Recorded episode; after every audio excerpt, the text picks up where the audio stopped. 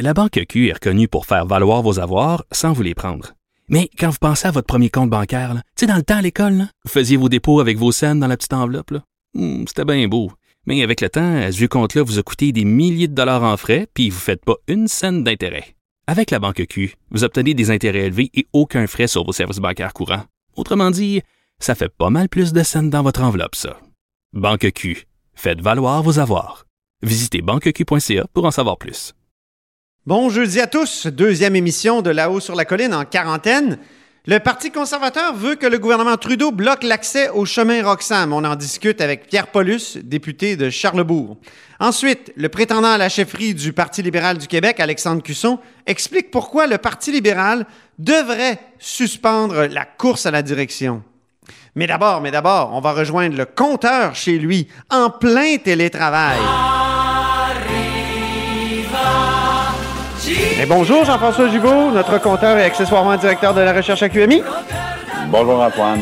Donc, euh, point de presse euh, encore important. On a appris beaucoup de choses aujourd'hui, notamment qu'on va cuisiner des tartelettes portugaises tout en écoutant du Jean-Pierre Ferland, cette chanson Hawaii à maison. Exactement. Euh, c'était la c'était la façon du, du docteur Arruda de nous dire que pendant notre confinement, ben, c'était le temps de faire tout ce qu'on aimerait faire, mais qu'on n'a pas le temps de faire, ou comme il disait, tout ce qu'on se dit, je ferais ça à la retraite quand j'aurai plus de temps, ben, il suggérait, ben, faites-le maintenant, en autant que euh, votre rêve de retraite, c'est de pas faire le plus euh, le plus grand rassemblement de votre vie. Alors lui, c'était lui, c'était son, euh, son, rêve. Le, jour où il y aura plus de temps, il voulait faire des tartelettes portugaises, mais pourquoi pas? Oui, c'est ça.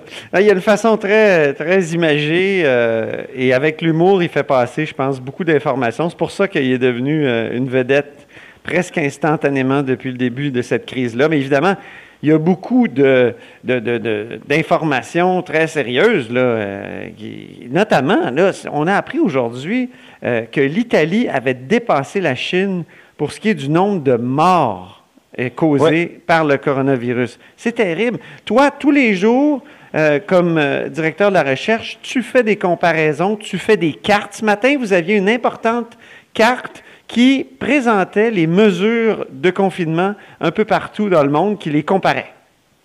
Ben oui, parce que justement, euh, on entend le premier ministre, on entend M. Arruda nous dire chaque jour, on prend des mesures, on sait que ça limite vos, vos libertés, ça limite vos déplacements. Euh, on ne le fait pas par plaisir, on le fait par nécessité. Puis, il rappelle encore aujourd'hui, M. Arruda, que tant que les gens euh, se conforment aux consignes de bonne foi et le font d'eux-mêmes, on n'a pas besoin d'aller plus loin. Et là, je remarquais qu'aujourd'hui, le docteur Arruda a, prononcé le mot armée. Il l'a dit. Euh, évidemment, tout en spécifiant qu'on ne voulait pas aller là. Donc, ce qu'on a fait, nous, c'est pour montrer que c'est pas seulement qu'au Québec, c'est partout dans le monde qu'on applique des mesures pour essayer de restreindre la propagation. Et là, on a fait un portrait d'abord au Canada. Donc, ce qui est intéressant avec le Canada, c'est de voir qu'on n'est pas plus confiné au Québec qu'ailleurs. Euh, on est dans la bonne moyenne, voire euh, un peu moins, parce que au Manitoba, par exemple, le, le fait de rester à domicile, c'est pas facultatif, c'est obligatoire. Ah. Donc, on peut être arrêté par les autorités si on s'en va euh, s'acheter une peine de l'eau au dépanneur, puis qu'on n'a pas de bonne raison ou de papier justifiant qu'on se promène dans un lieu public au milieu de l'après-midi. Au Québec, on n'est pas là. Mais maintenant, le docteur Arruda, il disait, est-ce qu'on veut aller là? Si les gens obéissent, ce ne sera pas nécessaire.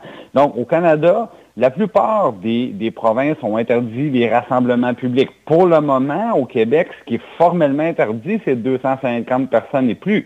Il y a plusieurs endroits où c'est seulement 50. La barre à Terre-Neuve, c'est 50. En Nouvelle-Écosse, c'est 50. Bon, au Yukon, en Colombie-Britannique, en Alberta, en Saskatchewan et en Ontario, c'est des plus petits groupes. Euh, maintenant, c'est intéressant de voir aussi au niveau des autres pays, que euh, la vitesse à laquelle on prend euh, ces décisions-là est ultra importante. Et je vous dis ça, je vous dis ça pourquoi? Parce que tout simplement, les pays d'Europe les plus touchés, là, tout est au rouge. Pas le droit d'ouvrir euh, les commerces, pas le droit d'avoir des rassemblements. Évidemment, les écoles sont fermées et les gens doivent être obligatoirement à la maison. Donc, tous les lumières sont au rouge. Le seul problème, on a tardé beaucoup trop à le faire et là, on l'a complètement échappé. Tu en parlais tantôt, Antoine, plus de morts en Italie euh, qu'en Chine, même si il y a deux fois moins de cas. Donc, le, taux de mortalité est très, très, très élevé. C'est la même chose en Espagne. Dans le fond, la plupart des libertés sont suspendues. En Autriche, tout est au rouge. La Belgique, la France. Alors, euh, on voit que l'Europe au complet se dirige vers des interdictions très, très dures. Le seul problème, c'est trop tard. Et à ce moment-là, ça fonctionne beaucoup moins bien. Et euh, on gère à ce moment-là des hôpitaux qui sont sont débordés. Donc, si vous trouvez ça un petit peu limitatif, les consignes données par le gouvernement, ben, dites-vous une chose, ils ont pris rapidement et à cause de ça, on a un meilleur succès et en plus, à cause de ça, on peut en prendre moins, on peut laisser plus de liberté aux gens et si davantage à leur bon jugement. C'est ça. Il y a un élément de, votre carte où on présente les restrictions au Canada. Euh, parle-nous un peu des comparaisons qu'on peut faire. Tu nous as commencé tout à l'heure avec euh, le Manitoba, mais euh, le plus restrictif au Canada, c'est bien le Manitoba, hein? Ben oui. Ou la Colombie-Britannique? Ben, c'est-à-dire que c'est inégal d'un endroit à l'autre en ce sens qu'au Manitoba, les rassemblements, on, les déconseille, mais ils ne sont pas interdits. Mhm. Euh, il y a encore des écoles qui sont, euh, certains établissements scolaires qui sont actifs, mais à la population, on dit vous demeurez chez vous, puis si vous n'avez pas de bonne raison de circuler, il peut y avoir des conséquences. Donc, c'est très uniforme. Si on prend la Colombie-Britannique, parce que tu en parlais, ils ont fait le choix inverse. Les gens, on suggère de rester à la maison, ça n'est pas obligatoire, mais école fermée, commerce fermé et rassemblement de plus de 50 personnes interdits complètement. Donc, les, différentes directions de santé publique font des choix différents avec des résultats différents, mais notre analyse, dans le fond, ce qu'elle montre, c'est que c'est pas tant le choix qu'on fait, c'est à quel moment qu'on le fait qui fait, euh, qui fait la, vraie différence. C'est ça, c'est ça. Si on attend trop, la fenêtre est on, a raté notre fenêtre d'occasion, dans le fond. Voilà. Puis là, maintenant, on va regarder. Hier, on, a entendu euh, tous les commentaires au sujet des programmes d'aide fédérale. Euh, fédéraux. Ce sont des programmes autant à Québec et à Ottawa, parce qu'après-midi, on aura le plan économique du Québec. Donc, qu'est-ce qu'on fait pour les entreprises, les multinationales, les plus petites, les bon, M. Fitzgibbon et euh, le premier ministre Legault vont nous expliquer ça. Mais ce sont des programmes qui ont été improvisés. Je ne le dis pas de manière péjorative, évidemment. Euh, c'est comme si on s'était fait frapper par la foudre. Il faut, il faut réagir. On est en médecine de guerre, mais évidemment, c'est qu'on annonce et après ça, on ajuste.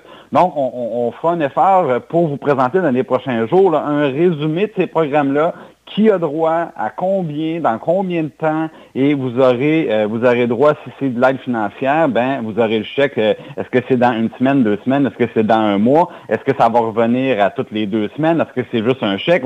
on va essayer de démêler tout ça un peu pour euh, être capable d'informer parce que c'est vrai qu'a priori, ben, c'est un peu compliqué. Donc, c'est à suivre dans le journal dans les prochains jours. C'est deux pages. Hein? C'est une espèce de, deux pages de cartes euh, qui est disponible dans le journal. Mais aussi euh, sur le web, j'en ai une devant moi, puis je vais la, partager avec l'entrevue qu'on vient de faire, Jean-François. Ben, c'est très bien. Donc, moi, je pense que je vous invite à, suivre ça parce que vous allez avoir en un coup d'œil, je pense, l'information la, plus importante euh, dans la période actuelle et ça vous permet de, demeurer bien informé sans, ben sans aller gratter chaque recoin. On essaie de le faire, euh, on essaie de le faire à votre place. Puis tu fais ça avec Sarah, Sarah Daou-Brown, Marie-Christine Trottier. Et oui, exactement. Toute l'équipe de recherchistes de l'agence QMI Bureau d'enquête, euh, Journal de Montréal. Très bien. Bien, on va en reparler sûrement. Merci beaucoup, Jean-François. Merci, Antoine. Notre compteur et accessoirement directeur de la recherche à QMI. Vous êtes à l'écoute de là-haut sur la colline.